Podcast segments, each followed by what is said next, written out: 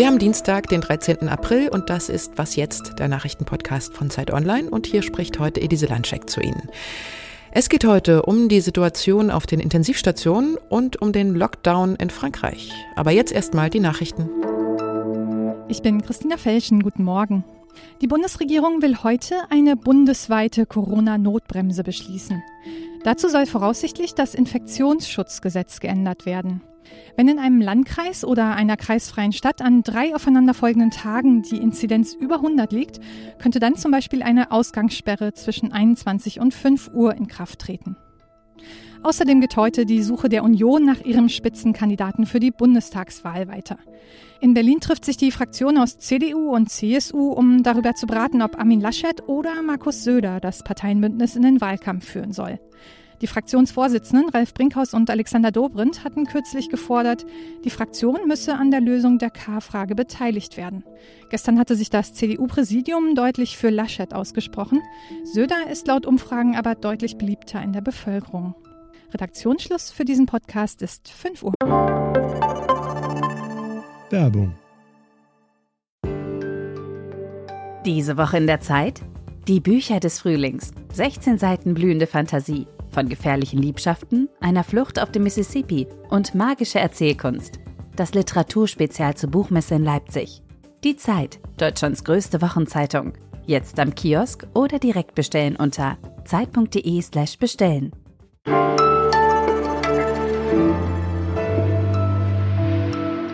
Die Bundesregierung will heute über das viel diskutierte Infektionsschutzgesetz entscheiden, also über noch härtere Ausgangssperren, Pflichttests in Unternehmen und über die Schließung von Schulen und Kitas ab einer Inzidenz von 100 an drei aufeinanderfolgenden Tagen. Je drastischer die Maßnahmen, desto lauter die Kritik, denn viele in Deutschland sind Corona müde, sie wollen raus, ihre Freiheiten wieder haben, sie wollen, dass es endlich aufhört mit der Pandemie. Aber die Realität sieht anders aus, denn die Auslastung der Intensivbetten in Deutschland ist nach Angaben der Deutschen Gesellschaft für internistische Intensivmedizin und Notfallmedizin äh, auf dem höchsten Stand seit Beginn der Pandemie gerutscht. Der Präsident des Verbands hat getwittert, es bricht jetzt auch noch das Personal verstärkt weg wegen vieler Krankmeldungen und es muss jetzt sofort gehandelt werden, denn die Lage auf vielen Intensivstationen ist jetzt schon extrem angespannt. Wie so eine angespannte Lage konkret auf Intensivstationen aussieht, das hat der Filmemacher und Biologe Karl Giersdorfer in seiner Dokuserie Charité Intensiv Covid-Station 43 recherchiert. Er war dafür drei Monate lang immer wieder für viele Stunden auf einer Intensivstation und er zeigt jetzt in seinem Film zum einen die schwere Arbeit des Pflegepersonals und zum anderen auch einige noch recht junge, schwerkranke Menschen, die um ihr Leben kämpfen und die diesen Kampf zum Teil auch nicht gewinnen. Und mit Karl Giersdorfer spreche ich jetzt. Hallo, Herr Giersdorfer. Hallo. Die Bilder, die Sie von den an Covid-19 erkrankten Menschen zeigen, sind zum Teil sehr drastisch. Wir sehen, wie Menschen sterben. Sie haben im Vorfeld der Serie gesagt, wir brauchen eben gerade jetzt solche Bilder und deswegen zeigen Sie sie auch. Warum? Also wir haben ja immer drüber gesprochen, dass wir das Gesundheitssystem nicht überlasten dürfen. Und hiermit liefere ich einfach einen Einblick auf eine Corona-Intensivstation und was es bedeutet natürlich für Patienten, diese schweren Verläufe durchzumachen und natürlich auch, was es bedeutet für das medizinische Personal. Also für die Pflegerinnen und Pfleger, Ärztinnen und Ärzte, die sich tagtäglich um diese schweren Verläufe kümmern müssen. Und ähm, ich war da drei Monate vor Ort, um das während der zweiten Welle, die ja äh, um Weihnachten, Neujahr bis Mitte Januar rum sehr heftig war, äh, zu dokumentieren. Jetzt wird ja wieder über härtere Maßnahmen diskutiert und entschieden, ab einer Inzidenz von 100. Aber es gibt ja auch Kritik am geplanten Infektionsschutzgesetz. Politiker von der FDP, den Grünen oder auch Vertreterinnen von Städten und Gemeinden finden die Regeln zu hart. Wie sehen Sie diese Diskussion jetzt auch nach Ihren Erfahrungen auf der Intensivstation? Ich glaube, wir haben es mit einer Virusvariante zu tun, die einfach ansteckender ist. Wenn man diese Varianten frei laufen lässt, dann glaube ich, spielt man mit dem Feuer. Ich bin natürlich Dokumentarfilmer und ich kann nur und das auch bedingt für die, für die Ärzte und Ärztinnen, für das Pflegepersonal sprechen. Und bei denen ist es ganz klar so, dass sie seit drei, vier Monaten einer extremen physischen und psychischen Belastung ausgesetzt sind. Und ich glaube, jeder einzelne von ihnen sagen würde, wir müssen alles versuchen, dass wir die Zahlen drücken und dass wir nicht wieder so eine Situation wie an Weihnachten erleben. Denn kein einziger von denen hatte wirklich die Chance, sich in den letzten vier Monaten überhaupt zu erholen, einmal ein, zwei Tage äh, frei zu äh, machen.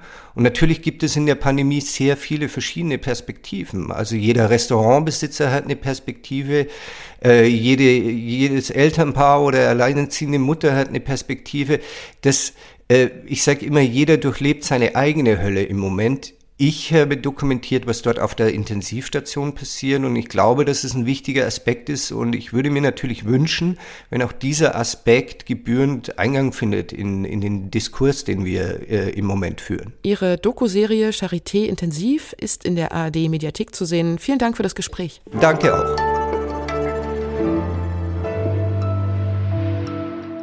Und sonst so?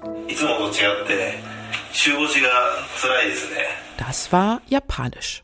Und gesprochen hat da in diesem Internetvideo Masanobu Ogura, ein Politiker der Regierungspartei in Japan, der uns erzählt hat, wie er gerade sein Badezimmer putzt. Und das ist deswegen interessant, weil Herr Ogura dabei einen acht Kilo schweren künstlichen schwangeren Bauch umgeschnallt hat. Und er putzt nicht nur das Bad, sondern er geht damit auch arbeiten, einkaufen und muss in der vollen U-Bahn fahren.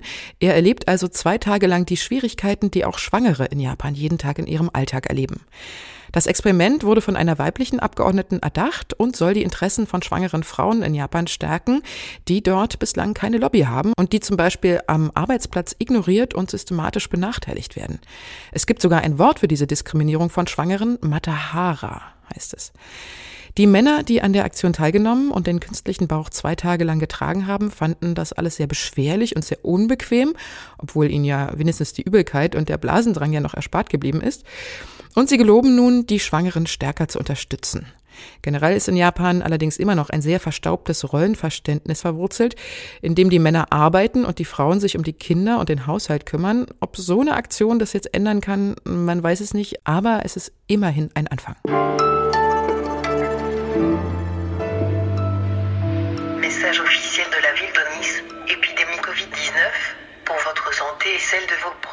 Mit solchen Lautsprecherdurchsagen werden die Leute in Nizza neuerdings dazu aufgerufen, sich an die Corona-Regeln wie zum Beispiel ausreichend Abstand oder die Ausgangssperre ab 19 Uhr und nicht wie bei uns erst ab 9 zu halten. Denn nicht nur in Deutschland, auch in Frankreich kommen die Intensivstationen an ihre Kapazitätsgrenzen. Mediziner haben in einem offenen Brief an die französische Regierung schon von einer Katastrophenlage gesprochen. Allerdings gibt es solche Lautsprecherdurchsagen jetzt nur in der Innenstadt von Nizza. In den Vororten sind keine solche Anlagen installiert worden. Annika Jöris berichtet aus Frankreich für Zeit Online und lebt in der Nähe von Nizza. Hallo Annika. Ja, hallo. Bringt denn das was, diese Lautsprecherdurchsagen, oder was hältst du davon? Also ich halte da gar nichts von, weil ähm, das ist einerseits sehr gruselig. Also man hat wirklich so ein George Orwell-Gefühl der totalen Überwachung. Denn es sind nicht nur diese Durchsagen, die man ständig hört, sondern diese äh, ja, die, die Mikrofone sind auch noch gekoppelt an Kameras. Das heißt, eventuell wird man auch noch sozusagen direkt angesprochen von Polizisten, die einen auf Bildschirm beobachten und darauf hinweisen, dass man et etwa zu nah ist, jetzt äh, neben seinem Ehemann möglicherweise oder so. Also es ist ein sehr gruseliges Gefühl und noch dazu, glaube ich, ist es auch wirklich äh, deplatziert und hilft nichts in der Pandemie, weil wir wissen ja, dass die äh, Infektionen im Außenbereich äh, ja, sehr, sehr unwahrscheinlich sind. Ne? Darauf haben ja jetzt äh, gerade in dieser Woche nochmal Experten von Aerosolen sozusagen hingewiesen, dass das eigentlich ein falscher Fokus ist. Und genau das ist aber, was in Nizza passiert. Also draußen auf den Straßen ist sozusagen die totale Überwachung und die Zahlen gehen trotzdem seit Monaten nicht runter. Warum sind denn gerade in den Vororten keine Anlagen installiert und wie ist da die Situation? Gerade so im Innenstadtkern von Nizza, in der Altstadt und an der Strandpromenade ähm, sind halt lauter Gendarme unterwegs und kaum fährt man mal mit dem Bus oder der Straßenbahn ein Stückchen raus, passiert da gar nichts mehr. Also da sind meist sogar die Menschen ohne Masken unterwegs. Es gibt keine Durchsagen mehr. Und das ist so ein bisschen, ja, die Symbolpolitik. Die Stadt macht da sozusagen die, die Überwachungskameras für die, für die Fernsehleute, die da am Strand sind. Meistens sozusagen macht sie die da auf. Und im Hinterland passiert nichts, auch weil die Leute wahrscheinlich, so sagen es auch immer mehr Mitglieder der Regierung, ähm, einfach nicht mehr dazu zu bringen sind, also nur mit gröbster Gewalt sozusagen sich an die Regeln zu halten, weil in den Vororten das Leben ohnehin schon so hart ist. Also da sind die Menschen überdurchschnittlich arm und auch arbeitslos, jetzt noch mehr, weil sie haben ihre, ihre kleinen Nebenjobs sozusagen hier in den Restaurants und Hotels noch verloren und sie leben auf so beengtem Raum.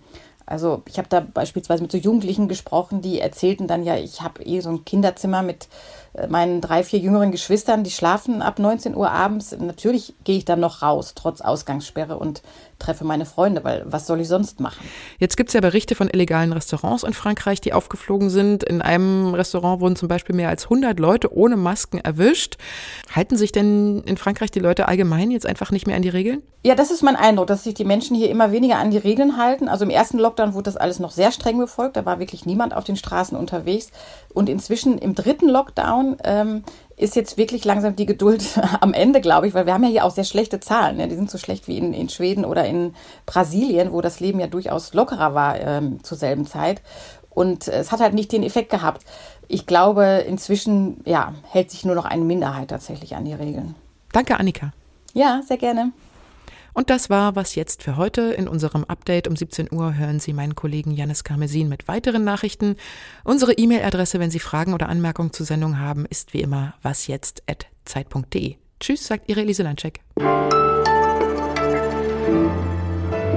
Wie ist es Ihnen denn ergangen beim Dreh? Es sind ja da auch Leute gestorben und Angehörige haben sehr gelitten. Wie haben Sie diese Erlebnisse verkraftet? Ja, für mich war es emotional natürlich teilweise sehr schwierig. Ich muss dazu aber auch sagen, dass natürlich die Pflegeschaft, die Ärzteschaft das jeden Tag aushalten muss. Und ich hatte ja natürlich immer die Möglichkeit, wenn es zu viel gewesen wäre, zu gehen.